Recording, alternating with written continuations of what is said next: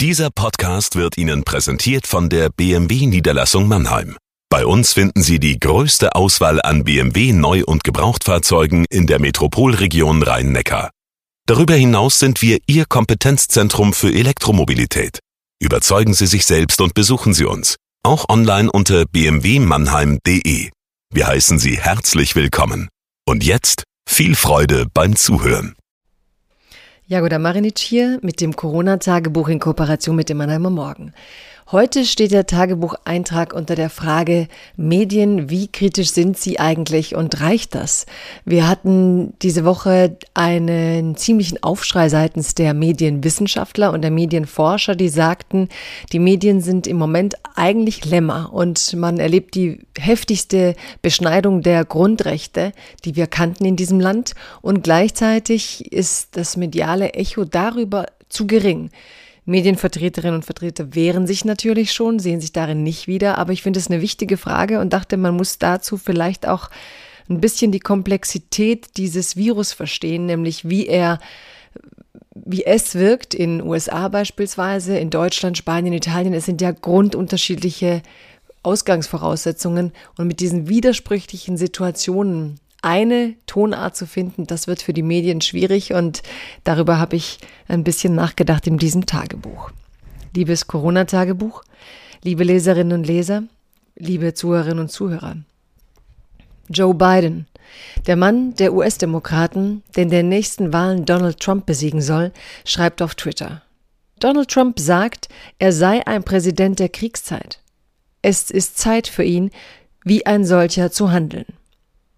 Da ist sie wieder, die Rhetorik des Krieges. Macron, der anfangs nicht kriegerisch genug gegen das Coronavirus anreden konnte, hat seine Sprache inzwischen gemäßigt. Für einen demokratischen Kandidaten ist diese Sprache verwunderlich.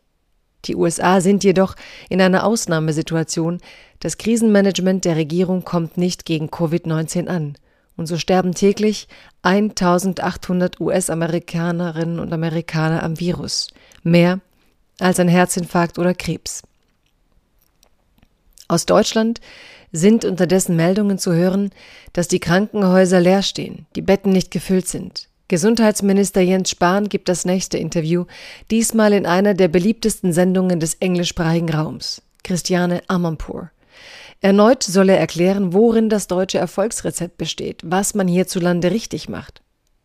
Zwischen diesen Polen bewegen sich derzeit die Meldungen über die Gefahren der Pandemie im mächtigsten Land der Welt, in einer der berühmtesten Städte der Welt, New York, liegen die Toten im Central Park, während im mächtigsten Land Europas, Deutschland, die Kliniken sich darüber beschweren, ihre Betten nicht ausgelastet zu kriegen. Gemessen am Referenzpunkt des eigenen Denkens wirken Maßnahmen überzogen und hysterisch oder zu lax. Die Differenziertheit, die Covid-19 in seiner Verbreitung abverlangt, ist medial schwer vermittelbar. So steigt derzeit die Kritik vieler Medienforscher an der journalistischen Berichterstattung rund um die Pandemie. Man wirft den Medien vor, distanzlos und kritiklos zu sein, die stumme Hinnahme der Beschneidung von Grundrechten. Sind die Medien zu kritiklos? Sind sie Lämmer? Wie erklärt es sich, dass einerseits die soliden Medien derzeit das Vertrauen und Publikum wiedergewinnen Andererseits Verschwörungstheorien das Netz und private Gespräche beherrschen. Die neueste Harvard-Studie geht davon aus, die Zeit des Social Distancing könnte bis 2022 gehen. Bis dahin wird viel zu streiten sein. Bleiben Sie gesund.